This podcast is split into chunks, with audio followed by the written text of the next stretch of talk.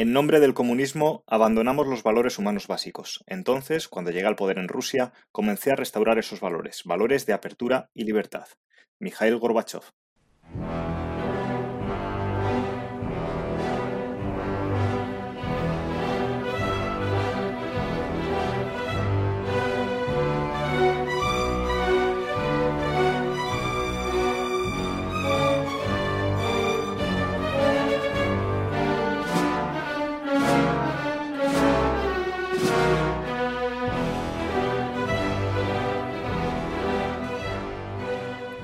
Hola y bienvenidos a Culturas Políticas, un podcast de análisis producido en colaboración con la Fundación Tatiana Pérez de Guzmán el Bueno y el diario El Independiente. Arrancamos hoy nuestra tercera temporada con un programa dedicado a analizar la figura de Mikhail Gorbachev, y para ello contamos con Paco Herranz, un periodista que ejerció como corresponsal en el diario El Mundo y profesor en la Universidad Carlos III de Madrid. En 2019 lanzó con libros.com la biografía titulada Gorbachev, Luces y Sombras de un camarada, una adaptación de su tesis doctoral donde analiza la figura del líder ruso en profundidad. Paco, gracias por acompañarnos. Bienvenido. Gracias a vosotros y bienvenidos a este podcast. A su lado se encuentra el director de Culturas Políticas y profesor de la Universidad Rey Juan Carlos, David Arias. Muy buenas. Hola Javier, hola Paco. Y te habla Javier Collado desde la misma universidad. Te recuerdo que si te has perdido algún programa puedes encontrarlo en las principales plataformas de podcast, como iVoox, Spotify, Google Podcasts, Apple Podcasts, Amazon Music e incluso en YouTube. En todas ellas te puedes suscribir para estar al corriente de todo lo que publicamos. También estamos en la cuenta de Twitter, arroba culturpol, y en la web culturaspoliticas.com. Comenzamos.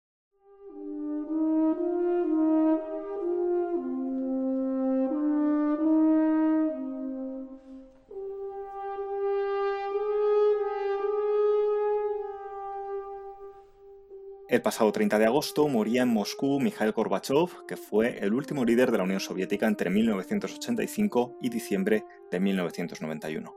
Para algunos, sobre todo en Occidente, Gorbachev fue el artífice del fin de la Guerra Fría, como se recogió en la concesión del Premio Nobel de la Paz en 1990.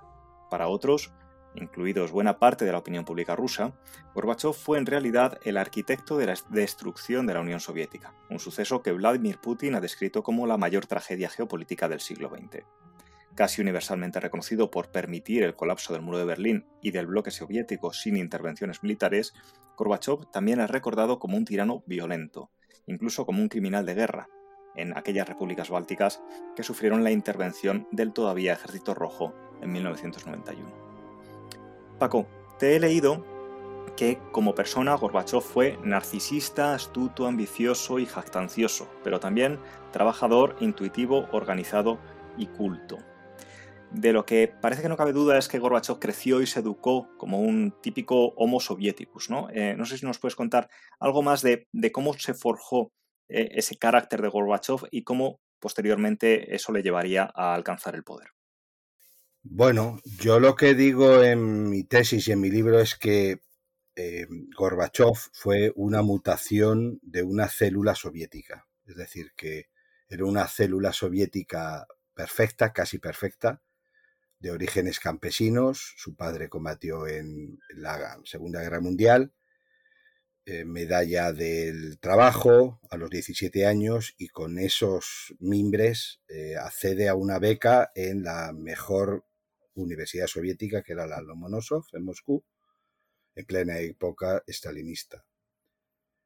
Entra en la Facultad de Derecho, ahí conoce ya no solo a eh, la gran cosmopolita ciudad, eh, sino también otras tendencias. Ahí es donde empieza a conocer ciertos disidentes, checos, por ejemplo, y ahí es donde empieza a forjarse su carácter.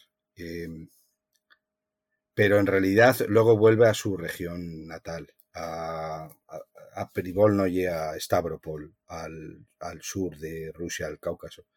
Y ahí es donde hace carrera haciendo, primero dirigiendo el partido en esa región y luego eh, con bastante éxito, con tanto éxito que al final Andropov, o mejor dicho Brezhnev antes, se da cuenta de que es un potencial fichaje y se convierte al final en el miembro más joven del Politburo.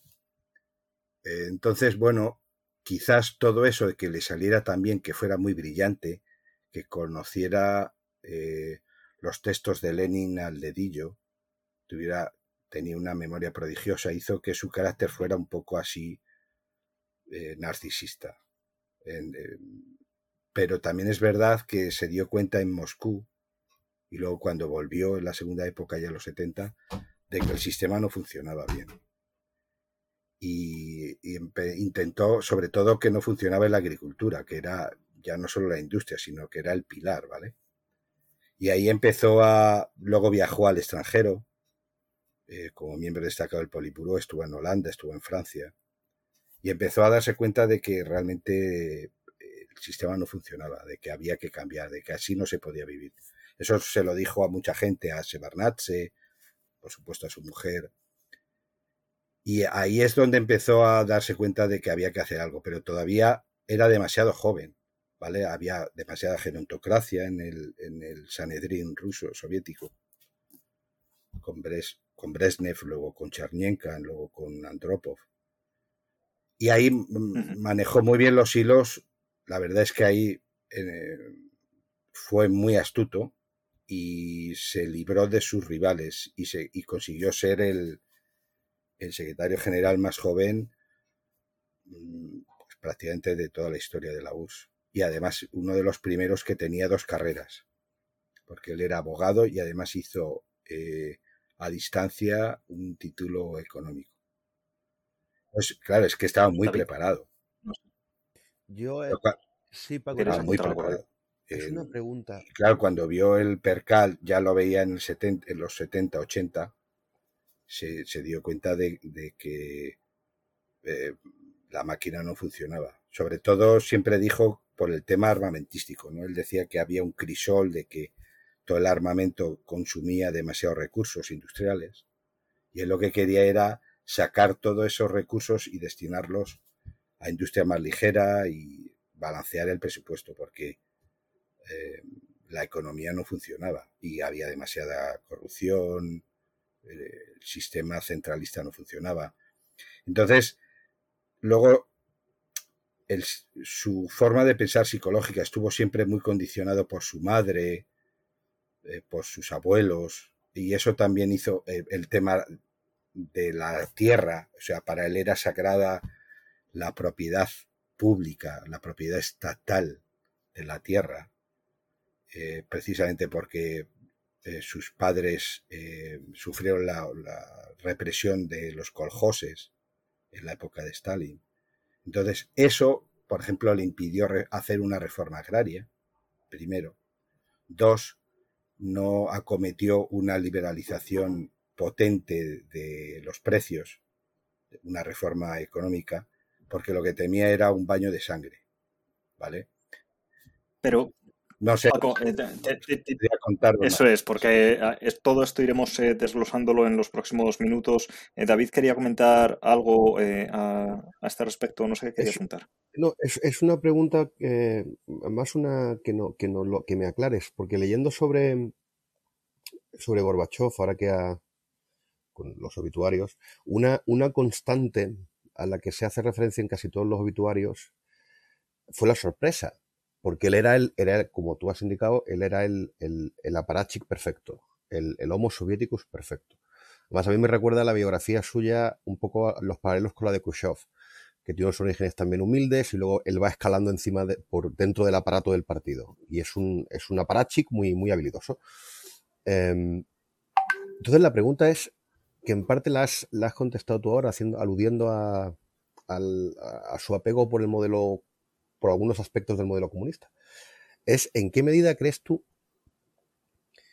que la glasnost y la perestroika, no ya las consecuencias, sino incluso el, el, propio inicio del proyecto reformista, a él también le, le, pilla de sorpresa, porque pilla a todo el mundo por sorpresa. Eh, nadie se esperaba que fuera un reformista con la intensidad que lo fue. Entonces yo me pregunto cuándo, si, si, si aquello no es más accidental que, que, que estrategizado, eh, si aquello no se le fue de las manos, en cierto modo, que él empieza a abrir la mano y como no se, como se resiste, oh, que esto es una cosa que también es una constante, su aversión a la violencia. Y el momento que él abre un poquito la mano, hace que el sistema se abra un poco, de inmediato casi se le va de las manos. Y él ya va a rebufo de, de, de reformas que han cogido su propia dinámica y que él ya prácticamente no controla. Que él puede a lo mejor frenar, dirigir, pero no controlar, hasta que al final implosiona. Pero claro, yo esto te lo pregunto con el beneficio de yo, yo ya sé cómo acaba, eh, que yéndose de las manos. Entonces, no sé si la pregunta, como siempre yo me... Sí, eh, eh, sí, mira, hay, yo que he estudiado no solo sus personalidades, sino sus discursos, él en el año 84, cuando eh, todavía no es secretario general, él ya empieza a darse cuenta de que hay que hacer una reforma política. Hay un discurso en San Petersburgo muy potente ante obreros que eh, se publica en Pravda a pesar de que el propio Andropov no quiere. Em, porque ya está hablando de que hay que eh, agarrar el toro por los cuernos. Y a ver, ese es el tema, de que él se da cuenta de que él, él no quería acabar con la URSS, él no quería acabar con el sistema. Lo que quería era que se prolongara eh, más tiempo. Él sabía que tal como estaba el sistema político no iba a funcionar. Lo que pasa es que, y ahí aciertas, cuando él eh, acomete, o sea, cuando él llega a la Secretaría General, se da cuenta de que tiene que reformar cuatro cosas a la vez y las tiene que hacer a la vez. Y ahí es donde comete el error, no las hace a la vez. Empieza con el tema político, que es la perestroika, con el tema informativo, que es la glasnost, pero no, no acomete la reforma territorial nacional y no la reforma económica. Y eh, entonces es cuando empieza todo a irle a rebufo. Pero ya antes, eh, te estoy hablando del año 84, ya era eh, él ya se había dado cuenta de que, y yo creo, mi tesis es en el libro y en la tesis es de que él se dio cuenta saliendo fuera y hablando con eh, gente de fuera también, pero no solo comunistas occidentales, sino checos, polacos, de que para que el sistema se prolongara el tiempo y no colapsara, había que reformarlo, había que eh, cambiar ciertas normas. Y ahí es donde él fue muy tímido, donde fue bastante, yo creo, poco ambicioso. Y luego, por ejemplo, evidentemente, en el tema nacional, cuando reaccionó ya fue tarde. Es verdad que en las Bálticas empieza un proceso ineludible, la violencia allí en realidad no está autorizada por él. Lo que ocurre en el 91, aunque eh, eran tropas soviéticas, según la versión oficial, él, a él ya se lo eh, gestionan elementos conservadores. Y es verdad, la idea al final es que él empieza a no controlar la situación. Yo no diría en el año 91, yo diría en el año 90 ya. ¿Vale? pero es verdad que él, él sí quería reformar el Estado. Lo que pasa es que en el, en el año, o sea, en sus seis años que pasa al frente del país, los tres primeros años, o los dos primeros años, sí que empieza con mucha fuerza, pero empieza a sufrir el, boicot de sus propios eh, camaradas.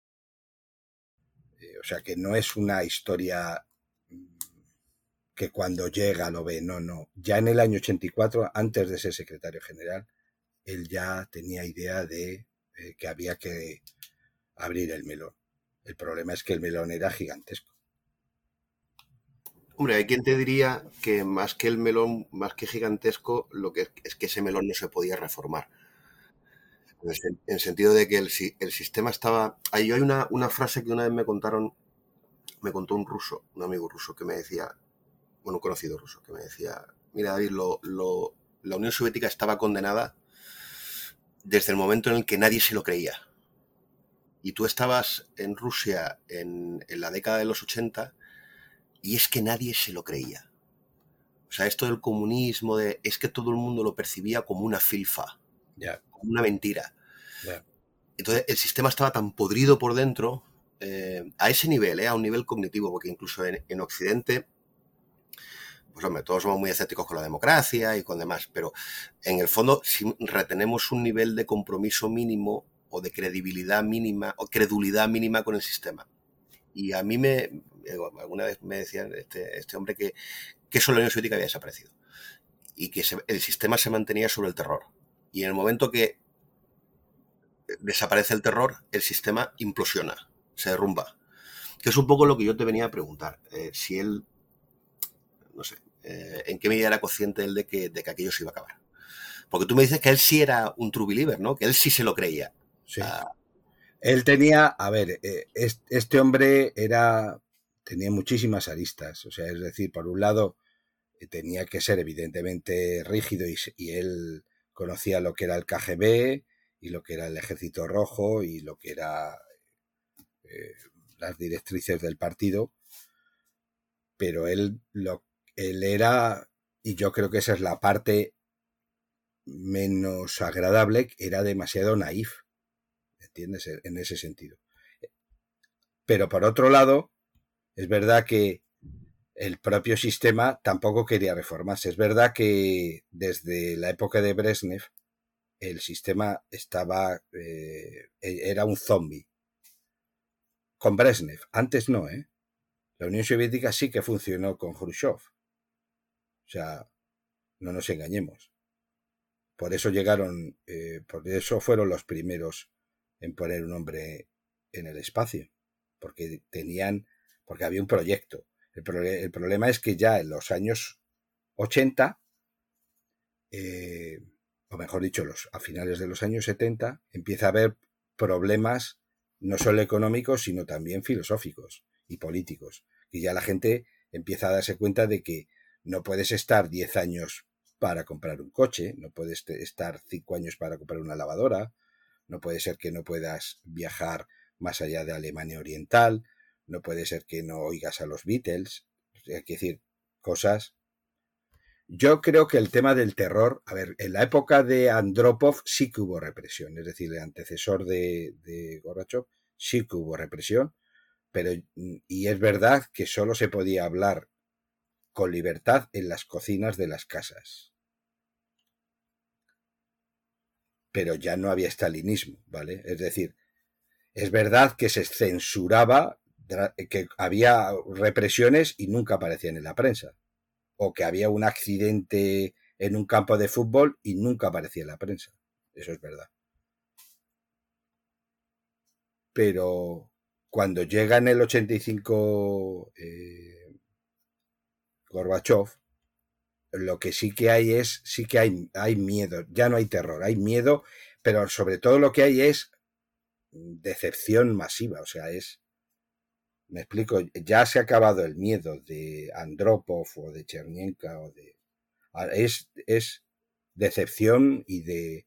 Y, en algunos casos de resignación. Entonces, yo creo que eso también empieza a aglutinar sentimientos nacionalistas, no solo en las Bálticas o en territorios periféricos, sino en la propia Rusia, en la propia en repúblicas eslavas, en la propia Ucrania que hacen que implosione, pero que, pero que implosione de una forma eh, extraña, porque normalmente las, las implosiones eh, son tan dañinas como las explosiones. La implosión soviética eh, costó los cuatro muertos del golpe de Estado del 91 en Moscú, los muertos de Vilnius en el 90-91, hablo de, la, de esa transición, es decir, que estamos hablando de, bueno, ponle 100 muertos, ponle 200 muertos, pero no estamos hablando de un baño de sangre. Eh, eso en un estado que siempre había estado basado en el terror es sorprendente. Y eso no es solamente eh, culpa, entre comillas, de Gorbachev, sino también culpa de la gente. La gente ya, el propio ejército el, propio servicio secreto ya tampoco se creía ese mensaje. Entonces no estaban dispuestos a, a masacrar a la gente. Entonces, Paco, eh, con todo lo que nos eh, vas retratando un poco de, cómo era el contexto de la época social eh, y, demás, ¿no? Y esta percepción que tenía la sociedad en su conjunto, ¿crees que en algún momento fue viable de verdad el proyecto reformista de, de Gorbachev o, estaba abocado igualmente al, fracaso? Mm, es una buena pregunta. Yo creo que estaba abocado al fracaso porque había que reformar muchísimas cosas a la vez y había muchísima gente que iba a perder sus eh, prerrogativas, sus eh, dádivas y que no estaba de no iba a favorecer, que es lo que pasó sobre todo los conservadores. Entonces, yo creo que eh, bueno, él estaba lleno de buenas intenciones, pero las reformas no es que fueran inviables, es que conducían a un, callejón sin salida. Afortunadamente, eh, se hicieron de una forma civilizada, es decir, el, eh, relevo de, de Gorbachev a Yeltsin, bueno, personalmente fue muy lamentable y tal, pero no, no hubo una guerra civil. Es que la historia de Rusia está llena de guerras civiles. No hubo, bueno, hubo unos referéndum, hubo unos líos, en fin, pero yo sí creo que duró muy poco esa idea de que probablemente en los años, en el año 89, 90, de que la reforma no, iba a funcionar.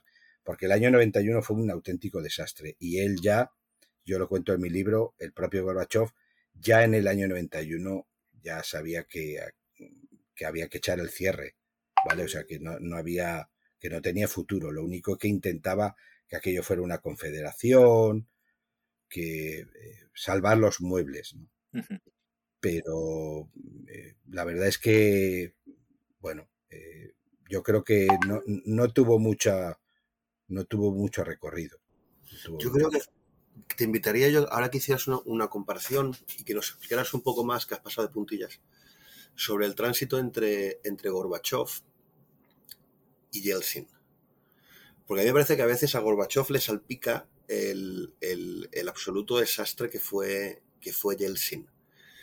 Y yo desde el, desde el desconocimiento, porque está muy lejos de mi área de especialidad, pero la, la enorme hoguera de la corrupción eh, que fue la, presidencia de, eh, de, Yeltsin, que es cuando el sistema, todo lo que es la estructura del Estado ruso desaparece y lo sustituye una especie de mafia, o, de mafias compitiendo entre sí yo esto, desde, insisto, desde fuera, yo no lo veo en la época de, Gorbachev. En, Gorbachev, la, la, estructura del Estado soviético, mal, que bien, hasta el día que él sale, esa estructura sigue ahí. Entonces, ¿qué, pasa en ese, en ese tránsito? ¿Hay un cambio de élites? Eh, Yeltsin entra con la guadaña y, sustituye a los, a los aparachiks antiguos con nuevos. Los aparachiks que había se reconvierten a sí mismos en esta especie de mafia. ¿Qué es, qué es lo que ocurre ahí? ¿Cuál es la herencia que le deja eh, Gorbachev a Yeltsin? Eh, ¿Cuáles son los puntos claves de esto? Mira, eh, corrupción en la época de Gorbachev sí que había. de hecho, una de las, de, los, de las lacras de los cánceres del régimen soviético es precisamente la corrupción de que la gente guardaba los la, la, comida, los mm, materiales básicos en los almacenes para que para venderlos en el mercado negro, para que subieran los precios y tal. Eso ocurría ya desde la época de Brezhnev. Es decir, que corrupción ya existía con Gorbachev. Es verdad que la propia élite, los propios aparachik, en el año 91, igual que el propio Gorbachev, eh, comprenden que el régimen está acabado y lo que intentan es eh, mantener sus prerrogativas, sus... Y Yeltsin no es que corte, el problema es que no, Gorbachev no fue lo suficientemente astuto o empático para conectar con Yeltsin, pero también es problema de la misma historia, es que Yeltsin era un rebelde en mitad de la, de la presidencia de la jefatura de Gorbachev. Yeltsin da un zapatazo y dice que el partido mm, no sirve y, se va del comité central. Y, y Gorbachev le dice, vale, vete. Eso le da muchos enteros a Yeltsin como una persona liberal, reformista y tal. Y, y Gorbachev, en vez de defenestrarle por completo y enviarle a una embajada a Canadá, eh, le reconduce y le, le vuelve a colocar en algún mando intermedio, es decir, que le vuelve a utilizar. Y eso hace que Yeltsin, con todo el éxito que ha tenido de rebelarse en una época en la que la gente necesitaba rebelión, le coloca ya por encima de Gorbachev. Y eso, ese, ese desequilibrio se va a mantener hasta que se produce el relevo. Y luego hay un encontronazo personal alucinante, tanto por Yeltsin hacia Gorbachev como por Gorbachev hacia Yeltsin. Es decir, son, eran dos personas muy carismáticas, muy distintas. ¿eh? O sea, uno muy, mucho más culto, el otro más de Yeltsin, me refiero más de obra, más muy gestor, muy intrépido, el otro más reflexivo, eh, reflexivo, más maximalista, el otro eh, que nada tenía que ver de sus orígenes con no había sido campesino ni nada, y hay un choque de trenes entre ellos. Y eh, a medida que Yeltsin se va convirtiendo en el líder de los sectores reformistas rusos, empieza a haber un encontronazo. Y eso culmina cuando es elegido democráticamente presidente de Rusia, dentro de la, del régimen soviético, dentro de la Unión Soviética. ¿Vale? Entonces, ahí es cuando ya eh, Gorbachev pierde esa baza. Pierde la baza de, de, Rusia. La Rusia reformista deja de apoyar a Gorbachev, empieza a apoyar a Yeltsin. Ya pierde un componente. ¿Qué ocurre? Que Yeltsin eh, era, una personalidad también mucho peor que la de Gorbachev, porque tenía muchas más carencias, luego se, dio a la bebida, eh, muy inestable, muy irascible, y de ahí que, eh, bueno, fuera más inestable, de ahí que no, no gestionara bien el tema de las élites, el tema de la corrupción, de ahí que entramos en una época de años del plomo, o sea, de años de, de ya no solo de mafia, años de, asesinatos políticos, de políticos, de periodistas, no solamente eh, problema de Gorbachev, sino también de Yeltsin. Y, evidentemente la élite, eh, para sobrevivir, lo que hizo fue quitarse el traje soviético y ponerse el, reformista ruso. No sé si me te, he respondido un poco. Fíjate una cosa, además quería aquí, porque lo has, de nuevo lo has mencionado de pasada, yo quería, y lo has mencionado también al principio, contrastar la situación económica con la, con la política, porque en, Occidente tendemos a ver a, a, Gorbachev desde la óptica política. Es el reformador político, es el liberalizador de la opinión pública, el que acaba con la censura. Y sin embargo, la opinión pública rusa lo que recuerda, que por eso te preguntaba por Yeltsin, lo que recuerda es, e, el, aparte del desastre político que acaba siendo, es sobre todo el horror económico. Eh, yo recuerdo estas imágenes de los, de los orfanatos rusos, por ejemplo, o el, impacto que tuvo la, epidemia de SIDA en, Rusia, o la reaparición de la tuberculosis, eh, la desarticulación económica. Eh, de repente un país que había sido comunista durante medio siglo, de repente te encuentras con paro masivo. Y unas situaciones de, pobreza, de pobreza extrema. Entonces la pregunta es en qué medida el gran fracaso de, y la gran herencia de, de Gorbachev es el económico. El, haber sido incapaz de reconducir la, economía soviética, yo por lo que tú dices entiendo que su intención era convertirla en algo así como una especie de Suecia, pero más intervencionista. Una especie de. Eh, de, de socialdemocracia más autoritaria. Sí, Sí, él, él, terminó reconociendo, el propio Gorbachev, que él, se sentía en sus eh, últimos años que era un socialdemócrata. Yo creo que Él lo que quería era implementar el modelo chino. Lo que pasa es que eh, las premisas eran absolutamente distintas. Es decir, que no solamente las condiciones, sino la población, ¿vale? Y la tradición. Él lo que quería era eso, sí, transformar en una social. Sí, la verdad es que está bien visto eso de socialdemocracia autoritaria, ¿no? y evidentemente yo creo que el gran fracaso suyo es el económico. Y él lo, lo dijo innumerables veces, sobre todo en retrasar la liberación de los precios. Los precios estaban subvencionados y en algunos casos llevaban así desde, no desde la época de Khrushchev, pero el metro seguía costando 5 copex, que era, era prácticamente gratis. Eh, y, le daba miedo, eso también lo dijo varias veces, porque eh, subir los precios en Rusia es, fue el desencadenante de la revolución bolchevique. Y eso, eh, y además en los años 60, provocó también incidentes sangrientos en algunas repúblicas rusas. Entonces él, él lo reconoció de que debería haber acometido ese problema porque realmente lo primero que había que haber hecho es eh, liberalizar los precios pues, del pan, de los transportes. Eso no lo hizo y cuando se dio cuenta ya era, era imposible. Para que te hagas una idea, eh, reforzando tu idea, en el mes de noviembre del 91, eh, la Unión Soviética ya estaba en quiebra técnica. ¿Vale? Es decir, que ya no podía pagar.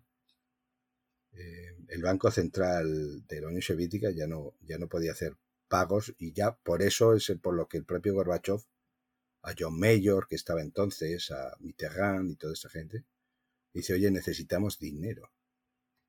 Porque eh, había dejado de funcionar el sueño soviético.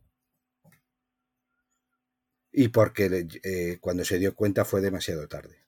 Pero es verdad que en el lado positivo, pues la Glasnost fue unos vientos de aire de libertad alucinantes. O sea, yo recuerdo cosas que habían pasado en los años 70 que llevaban 20, 10, 15 años escondidas, pero te estoy hablando de incidentes, de sucesos nada políticos y que no se habían aireado en la prensa y que en los años 80 empezaron a, a publicarse en la prensa porque ya empezaba a ver lo que era la glasnost, que significa transparencia, transparencia informativa. Es decir, que la gente quería que se publicara lo que en la prensa y eh, lo que llevaba 20 años comentándose en las cocinas.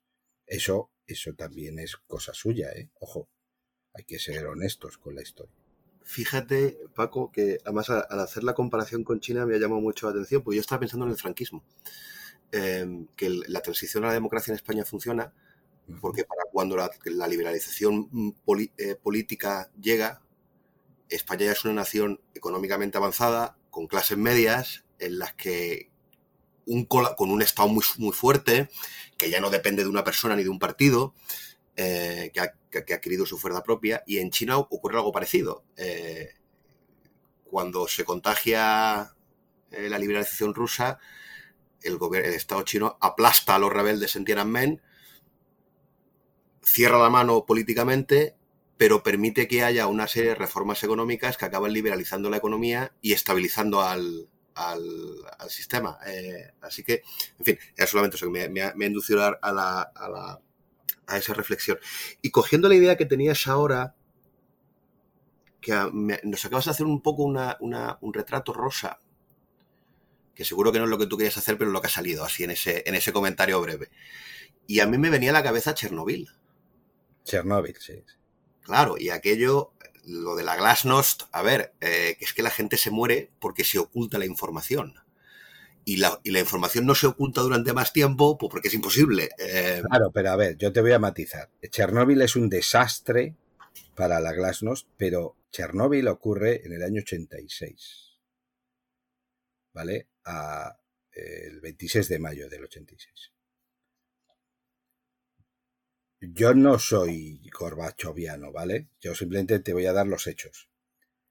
Él llega a la Secretaría en el año 85, en marzo.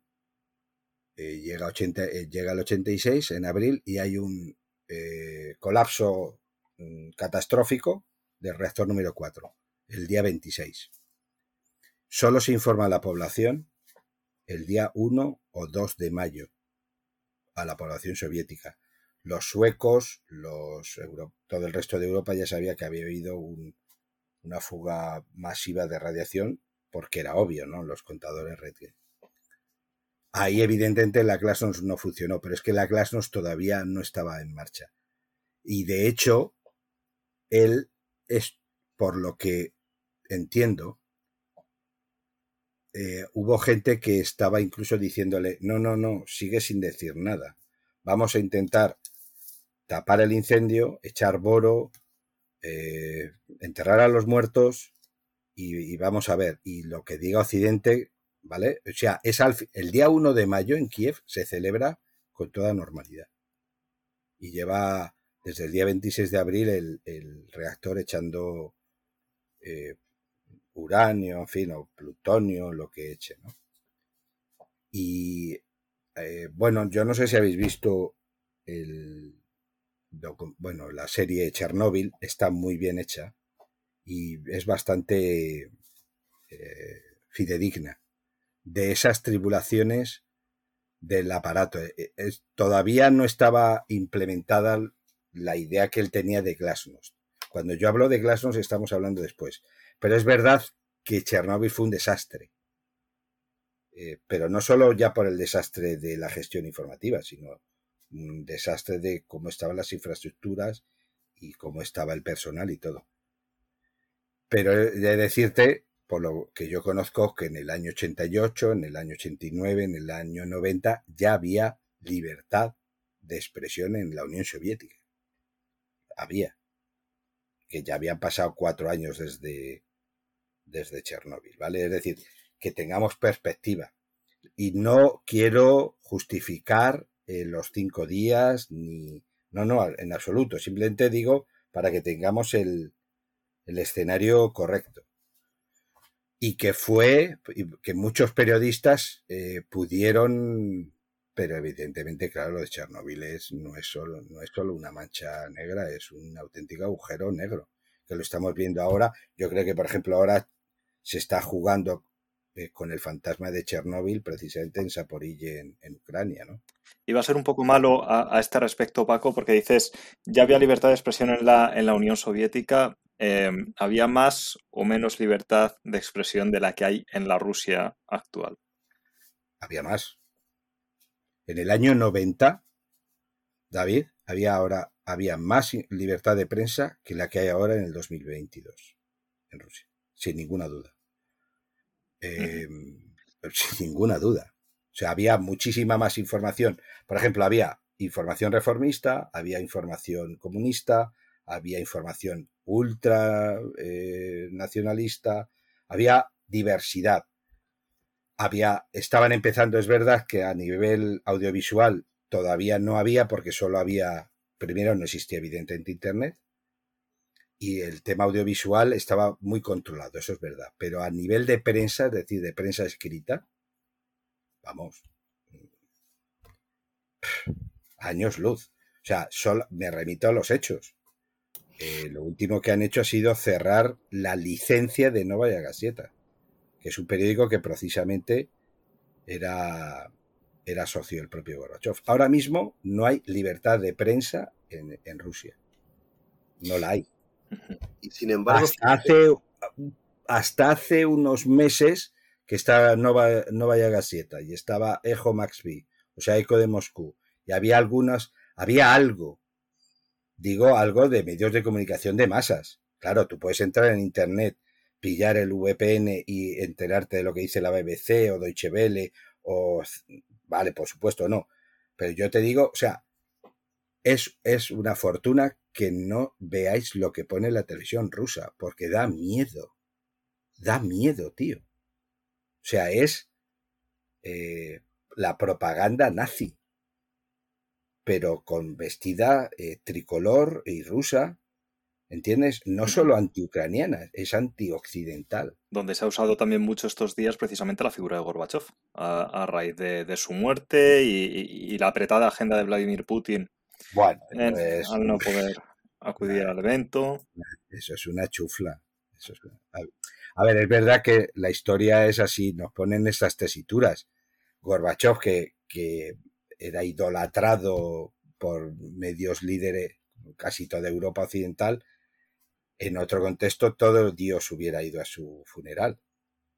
No sé si sabéis cuál ha sido el único líder europeo que ha ido al funeral. Víctor Orbán, el primer, el primer ministro de Hungría, y ha presentado sus respetos. ¿Vale? O sea, alucinar. Claro, cuando eso pase a los libros de texto, pues fliparéis o fliparemos. Claro, pero ¿por qué? Porque no va a ir Macron, no va a ir, bueno, en el Reino Unido cada, cada seis meses tenemos primer ministro, pero no va, o sea, no, no va a ir eh, Sánchez. O sea, es que, eh, porque ahora mismo se está volviendo a levantar el telón de acero. Bueno, ya está levantado. Entonces, eh, bueno, la historia es así de, a veces, de sarcástica, ¿no? Pero es que fíjate, Paco, y volvemos un poco a la misma pregunta que te hacía antes. desde el punto de vista de la gente pues, educada, que se dedica a lo mejor al periodismo, a la universidad, pues esto de la libertad está muy bien. Y de hecho nuestras vidas dependen de eso. Pero, y, te lanzo la pregunta, mi, mi impresión es, tú que hablas ruso y estás en contacto con... Mi impresión es que para el ruso medio, el señor que se levanta, va a trabajar, paga su hipoteca y lo que quiere es que no, que no que no me metas en, que no me metan líos y vivir bien.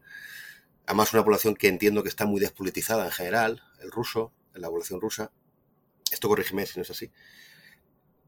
Lo que ellos recuerdan de Gorbachev, mm, insisto, no es la libertad que está muy bien, es el puñetero desastre. Eh, y lo que y lo que valoran de Yeltsin es que pues muy bien pues pues tengo que volver a la cocina para criticar al poder pero tengo trabajo dos coches, ¿no? Volvemos aquí a la, España también de los años 60 con el tardofranquismo. Tengo coche, tengo casa, tengo trabajo y, pues, pues, pues, pues Putin será muy malo y le odiará mucho en Occidente. Pero yo estoy calentito en casa. Claro. Y lo que a mí me interesa es esto. Efectivamente. Y la, y la, y la libertad está muy bien, pero es que hace mucho frío, ¿eh? eh o hacía mucho frío. Y te digo, dices, incluso ya al ruso medio, a ver, yo no creo que esté tan despolitizado. Yo creo que eh, sí, tienen su idea. Eh, no creo que sean tan putinistas como indican evidentemente las encuestas allí, que están manipuladas, pero sí que tienen su idea, ¿no? Pero eh, ten en cuenta que ¿por qué los rusos todavía están no se están levantando? Porque todavía no lo están notando en los bolsillos, porque el petróleo y el gas está pagando la factura. Y porque, por ejemplo, al ruso medio, que tiene posibilidad de salir al extranjero, no se va a Venecia ni se va a París. Se va a Antalya, se va a Turquía a la playa. O el más snob se va a la parte turca de Chipre. Y le da igual que haya guerra en Ucrania y que haya sanciones, porque le, van le va a dar igual el visado. ¿Entiendes? Es decir, em, bueno, pues eso eh, Putin es consciente de que ahora mismo todavía, todavía eh, no ha pasado. Es verdad que son muy pragmáticos los rusos. Y es verdad que son muy resilientes, esa maravillosa palabra pero es que lo son desde la época de Leningrado. ¿eh? O sea, si alguien sabe de resiliencia, son los rusos, de saber aguantar. Y eso, por un lado, para ellos está bien, pero para nosotros que estamos al otro lado, está muy mal. ¿eh? Porque esto es, un, es una guerra de desgaste. De desgaste. Quería preguntarte, Paco, por la, por la dimensión de Gorbachev eh, y enlazo con esto, como nacionalista ruso. Porque, por ejemplo, cuando, cuando, em, cuando Putin invade Ucrania, perdón, Ucrania, eh, bueno, sí, Ucrania, eh, yo estaba pensando en, se me ha ido el nombre ahora, en la península de... De Crimea. Crimea, esto es. la reacción de Gorbachev es decir, bueno, pues sí, claro, si es que esto es Rusia. y, sí se lo da Khrushchev a los ucranianos, no se sabe muy bien por qué, si es que se le ha ido la mano con el vodka o cómo. Em, entonces, y incluso la, reacción a la invasión ahora ha sido muy, muy ambivalente, muy como, claro, también está allí, eh, que no es plan de ponerte a criticar a Putin. Pero él tiene esa dimensión, y te pregunto en, qué medida le influye esa dimensión de nacionalista ruso. Eh, que de nuevo, en la leyenda rosa de Gorbachev, la que tenemos en Occidente, yo no sé en qué medida eso se ha ocultado. Eh, no, a ver, eh, el tema de Crimea. Él apoyó eh, la anexión de Crimea porque Crimea la verdad es que es un giro histórico inesperado. O sea, es Khrushchev el que decide que sea territorio ucraniano. Algunos historiadores dicen que es para rememorar una batalla del siglo XVII, de no sé qué, no sé qué. Es, es hazte la idea de que es como si de pronto dices, mira, esta comarca de Zaragoza, en vez de estar en Zaragoza, está en Teruel. Ya está. Es que ya está, no, no tiene más. Pero claro, el asunto es que Crimea, para los rusos, es eh, como, eh, bueno, no sé si decir como eh, la madre, porque la madre en realidad está en Kiev, pero sí que siempre eh, ha estado vinculada históricamente a, a sus raíces. Ahí es donde, pero desde la época de Catalina y luego eh, Nicolás I y luego Nicolás II, siempre han estado ahí las, las residencias de verano, ahí siempre estuvo la flota del Mar Negro, en la época de Yeltsin, Rusia tenía que pagar un alquiler a Ucrania para utilizar los barcos, lo cual era un poco despropósito. Y es verdad que Crimea podría ser, eh, bueno, debatible para un nacionalista ruso. Pero luego, por lo que yo sé, el propio Gorbachev eh, fue cada vez sintiéndose ya no solo decepcionado, sino entristecido y abrumado y alucinado por la magnitud de la ofensiva, porque no sé si sabéis y recordáis que eh, su madre, la madre de Gorbachev, era ucraniana.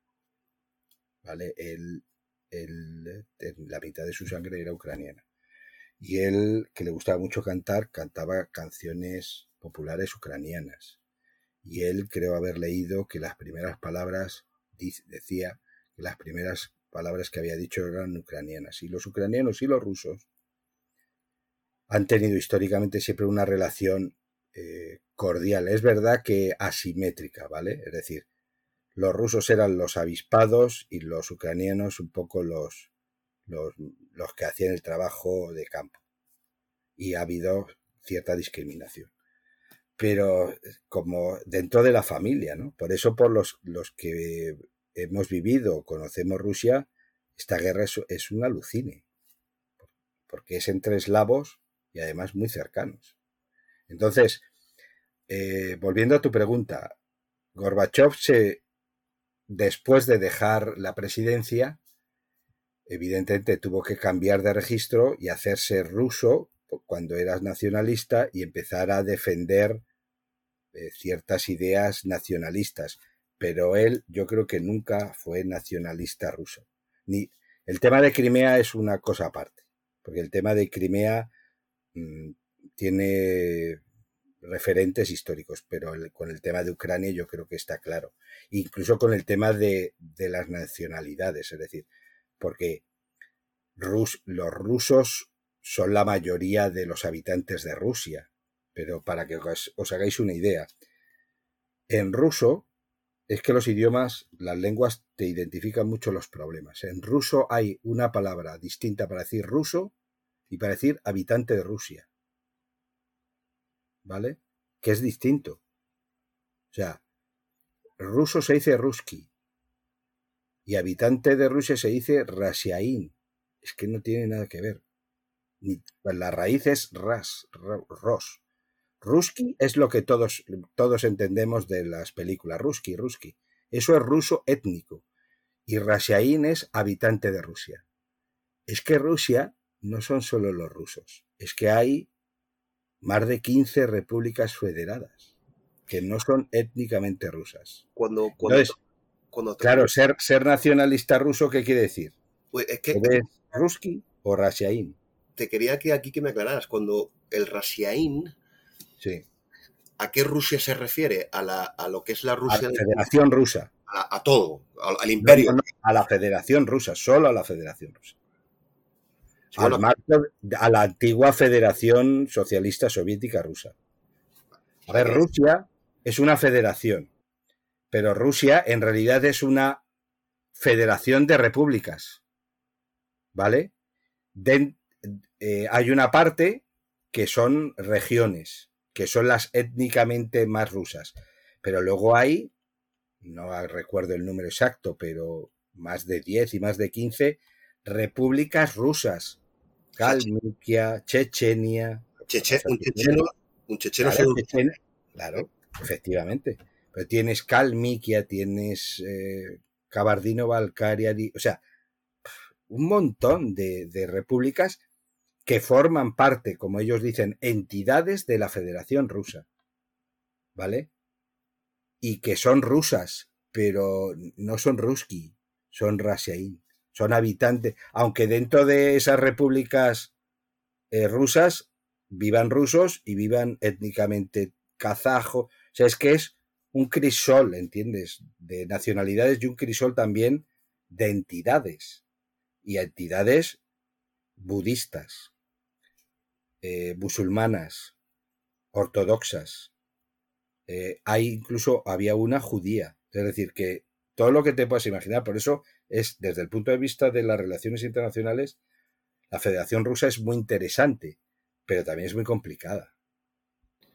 ¿Cuál crees tú, Paco? Eh, de nuevo, lo has mencionado al principio, que has hecho una introducción muy. que lo has, recogido casi todo. Porque yo creo, insisto, siempre mirándolo desde fuera, que una de las principales herencias de Gorbachev fue el, el, monumental fracaso a la hora de gestionar las nacionalidades. Sí, sí porque las, a ver, las bálticas, yo creo que aquello sí que estaba predestinado a que se iban a ir. Eh, pero, pero Ucrania, por ejemplo, no tenía por qué. Eh, eh, de hecho, Ucrania, por lo que hemos estado leyendo, el, incluso gente que hemos tenido en el podcast, la idea de, la, de Ucrania como nación-estado mm, se ha ido creando en los últimos 30 años. no, la nación, no la idea nacional ucraniana, sino lo que es Ucrania nación-estado como, como la entendemos hoy. Entonces, ¿Cuál crees tú que serían, Dota, una pregunta doble? ¿Cuáles son los primeras, las principales decisiones que toma, que toma Gorbachev? Antes has aludido a que ahí se equivoca. ¿Cuál consideras tú que son los, primero las decisiones, segundo, de estas decisiones, cuáles son las más equivocadas? Y en tercer lugar, si te atreves, haciendo un poco de, de ucronía, ¿no? De, de historia ficción, si quieres, ¿qué se podía haber hecho? Para reconducir, para, no para rescatar la Unión Soviética, pero sí a lo mejor una federación más grande. Eh, a ver, las Bálticas eh, nunca eh, fueron la Unión Soviética. ¿Vale? O sea, incluso en la época más potente soviética eran como llaman la vanguardia, o sea, Letonia, los lituanos eran la cabeza, allí las mejores residencias tenían un potencial industrial, no sé qué. Él, es, si habíamos hablado de que un error fundamental fue el económico, el de las nacionalidades lo acrecentó, o, digamos que eh, fue también muy importante. Yo creo que ese fue el, no darse cuenta, el error fundamental de Gorbachev fue no darse cuenta, no solo por el tema de las Bálticas, sino por el tema de que las nacionalidades eran un problema potencial antes del 90, ¿eh? en el 89, antes de la caída del muro, de que las nacionalidades eran un problema en ciernes total. No solamente el tema báltico, sino el tema incluso no solo el tema rusófilo, es decir, eh, Ucrania y Bielorrusia, sino el tema del Cáucaso y de las repúblicas asiáticas. Él lo reconoció. Él, siempre reconoció que se dio cuenta tarde cuando ya no había nada que hacer. Pero él siempre se refirió al tema báltico, ¿vale? Que eso, evidentemente, eh, Occidente no reconoció su independencia, era gente muy aguerrida, territorios pequeños y tal. Eso eh, por el tema de las Bálticas. Por el tema de Ucrania. El tema de Ucrania es la historia es, es fascinante. Porque yo creo que, la, que si no se hubiera producido un referéndum de independencia en Ucrania que se produjo en diciembre del 91 y que ganó la independencia, si no hubiera ganado el sí en ese, que fue en diciembre del 91, si, hubiera dicho que no Ucrania, la historia hubiera sido distinta, hablando ya de Ucrania. Ucrania llevaba un destino soberanista como Rusia. Eh, Rusia de la mano de Yeltsin desde el año 90 y Ucrania de la mano de Kravchuk. Yo te pongo un ejemplo, Kiev. Yo estuve cubriendo ese referéndum en diciembre del 91. Eh, la mayoría de la población de Kiev no hablaba ucraniano. No hablaba ucraniano. Tú tenías que salir fuera de la ciudad, irte a Chernóbil o a los pueblos a las aldeas, y ahí sí que ya hablaban ucraniano. Ahora, bueno, evidentemente después de la guerra mucho más, ahora es todo lo contrario. Ahora solo la gente muy mayor eh, habla ruso, es decir, ha habido un proceso natural no diría de desrusificación, sino de ucranización. Pero ese proceso de mm, no de centrifugación, sino de, el, contrario, esa fuerza centrípeta. Centripetación, eso es. Centripetación, iba a decirlo, pero no sabía si, si el palabra existía. Esa centripetación que, se, que funciona en Rusia, también funciona en Ucrania. Y si Ucrania no hubiera dicho que sí, probablemente Rusia no hubiera dicho que sí, porque Ucrania, porque Rusia siempre controló la, la Unión Soviética. Era Ucrania que podía modular. No sé si me estoy explicando. Es decir, que el pivote no estaba en Moscú, estaba en Kiev. El, el, los que decidieron realmente que, aquello no funcionaba fueron, no fueron los rusos, fueron los ucranianos. Insisto, hicieron un referéndum, eh, creo que fue el, el 1 de diciembre o el 2 de diciembre, pero hablo de memoria, del 91. Sí, yo creo que fue ese. Antes de que se reunieran los tres líderes y ya certificaran en Bielorrusia Pusha en 8 de diciembre que la Unión Soviética, bla, bla, bla, bla, te estoy hablando del 8 de diciembre, el día 21 es cuando invitan a las repúblicas asiáticas. O sea, estamos hablando de que un, un mes, al final, el día 25 de diciembre es cuando se, se baja la bandera de la hoz y el martillo en, del edificio del Senado en el Kremlin y se sube la bandera tricolor de la época de, de los zares. O sea, en, en 25 días. Es verdad que ya había habido un proceso. Es verdad que. ¿Por qué? Porque ya los ucranianos y los rusos ya no querían vivir juntos. Porque se habían dado cuenta de eso, de lo que tú has dicho antes, de que ya no se podía vivir así, de que era mejor separar la casa, tabicar, o bueno, entre tanto compartir el baño, no sé qué, pero yo creo en ese momento quizás no lo ves porque, claro, la historia la estás viviendo y es muy difícil de analizar, pero ahora creo que fue más importante el papel que tuvieron los ucranianos porque luego viendo los, los papeles, el papel de Estados Unidos, se dieron cuenta de que decían, bueno, vale, Yeltsin, tú vas a controlar las armas nucleares, pero ¿qué dice Ucrania? ¿Sabes? Entonces, eso, por un lado. Y la segunda. Y la tercera, tú dices de, Ucro, de a ver, los temas contrafactuales, yo en mi libro y en mi tesis hablo mucho de temas contrafactuales, pero eh, créeme David, el tema contrafactual me provoca melancolía. O sea, decir, ¿qué hubiera pasado? A ver, eh, yo creo que no había solución.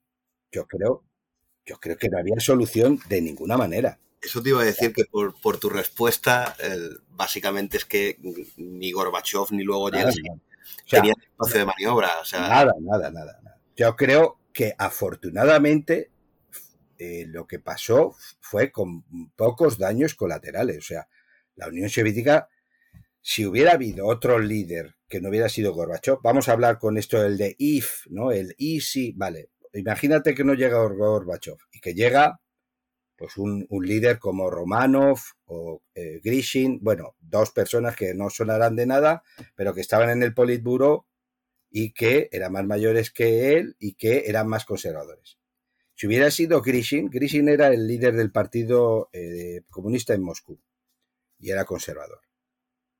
Pues lo que hubiera pasado es que probablemente la Unión Soviética hubiera sobrevivido cinco, ocho años más y al final hubiera, en vez de implosionado, explotado. Hubiera habido un baño masivo en las Bálticas. Eh, en Georgia, Azerbaiyán hubiera habido problemas porque los problemas nacionalistas explotaron ya con Gorbachev. Acordaros de Nagorno-Karabaj. Nagorno-Karabaj estalla en el año 88 y 89. Y es un problema entre azerbaiyanos, musulmanes, y armenios, cristianos. Sea, yo no digo nada y lo digo todo.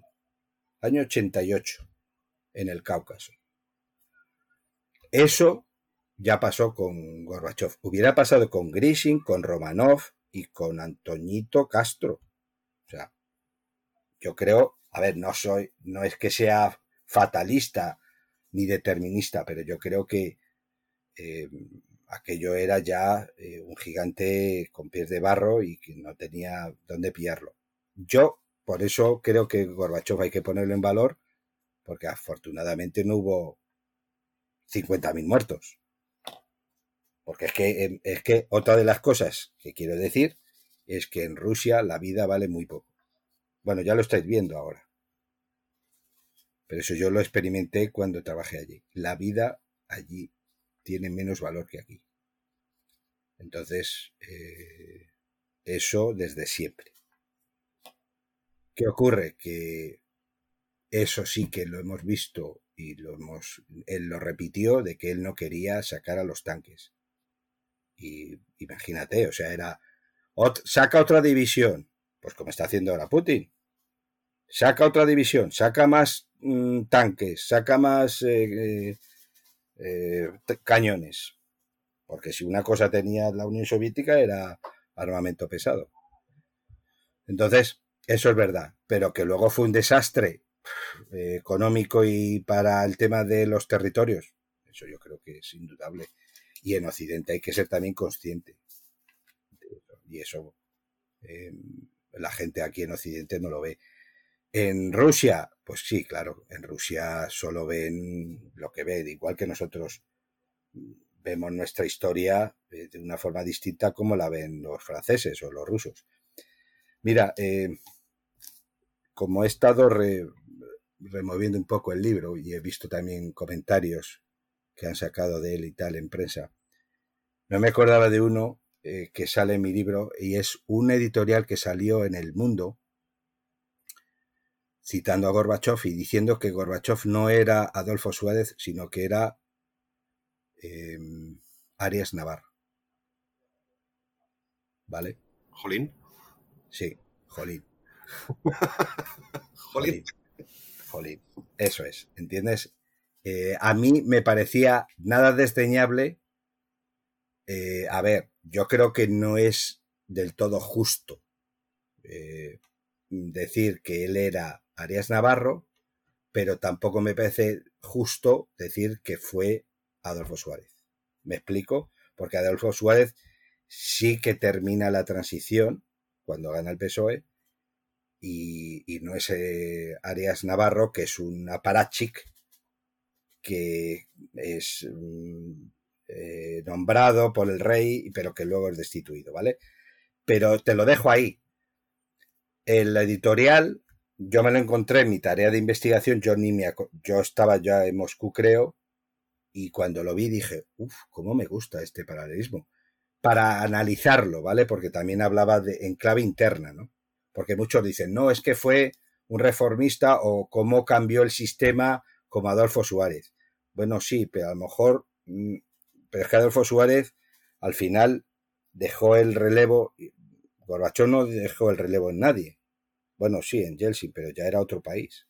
¿Vale? O sea, no sé, no sé, eso te ha desconcertado un poco, ¿no? A mí sí, la verdad, sí, porque yo sí, si tenías que hacer ese paralelismo, también ten en cuenta el desconocimiento de una persona que no es especialista. Pero todos asociamos mentalmente a Gorbachev a una, a una figura como Suárez, a un Claro, a un, pues eh, en mi libro... También idealizada hasta cierto punto, no, olvidemos, claro. Por eso lo que te digo, que yo no quiero caer en el perfil rosa y decir que él fue el Adolfo Suárez soviético. Es que hay una parte de Adolfo, de Gorbachev, que era eh, Arias Navarro. Y eso sí que lo comparto. Yo te diría que Gorbachev, para que nos entendamos, era una mezcla de ambos. Aquí. ¿Vale?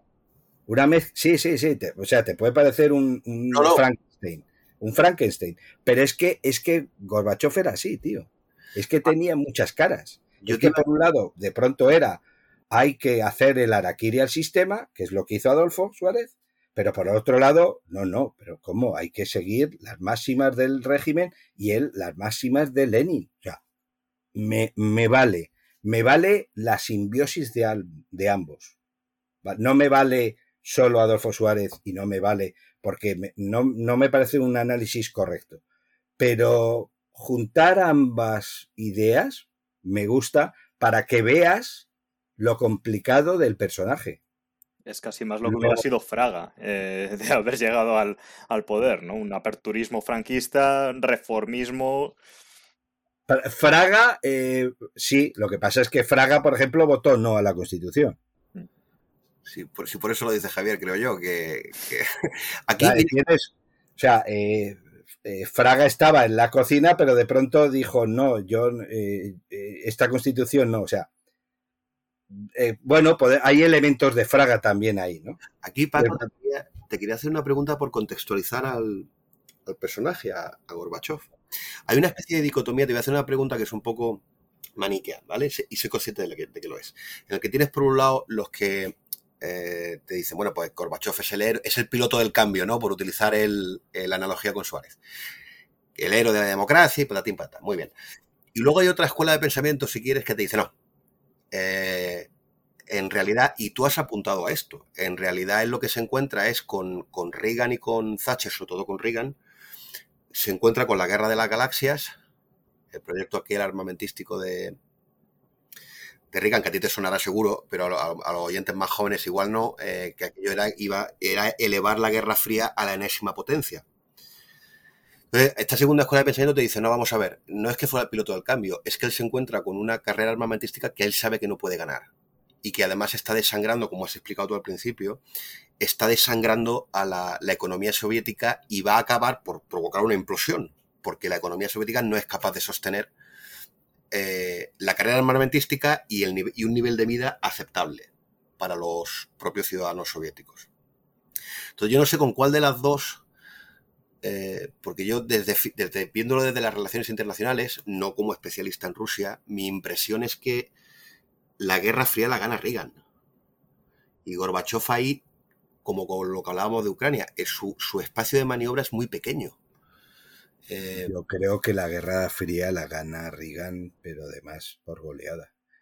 Él tiene, el propio Gorbachev tiene que convencer a su propia nomenclatura, a los aparachiki, de que es mejor eh, llegar a un acuerdo de desarme para cerrar eh, los hornos que producían acero para las armas nucleares y los tanques eh, convencionales y tal, porque era inviable. Es decir, evidentemente que sí. O sea, eh, es, es, claro. Y de hecho, él mismo mm, no era, no quería públicamente admitirlo, pero inconscientemente admitía que eh, Occidente o Estados Unidos había, había ganado y el primer paso pues fueron los acuerdos de desarme que luego vinieron eh, pues con más debilidades de, Moscú, ¿no?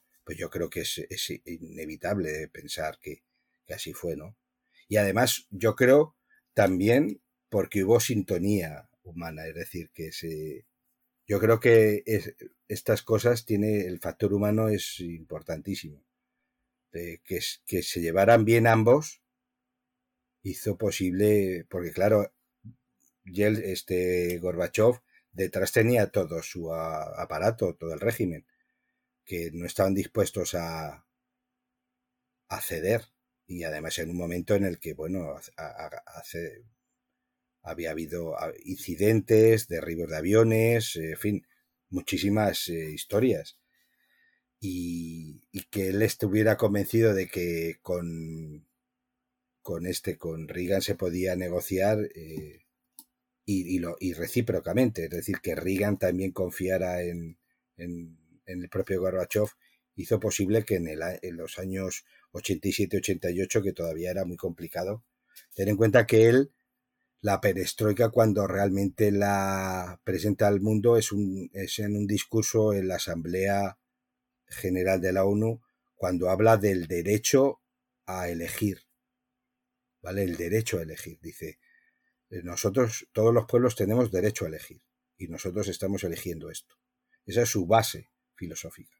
Hasta entonces él está mm, trabajando la reforma.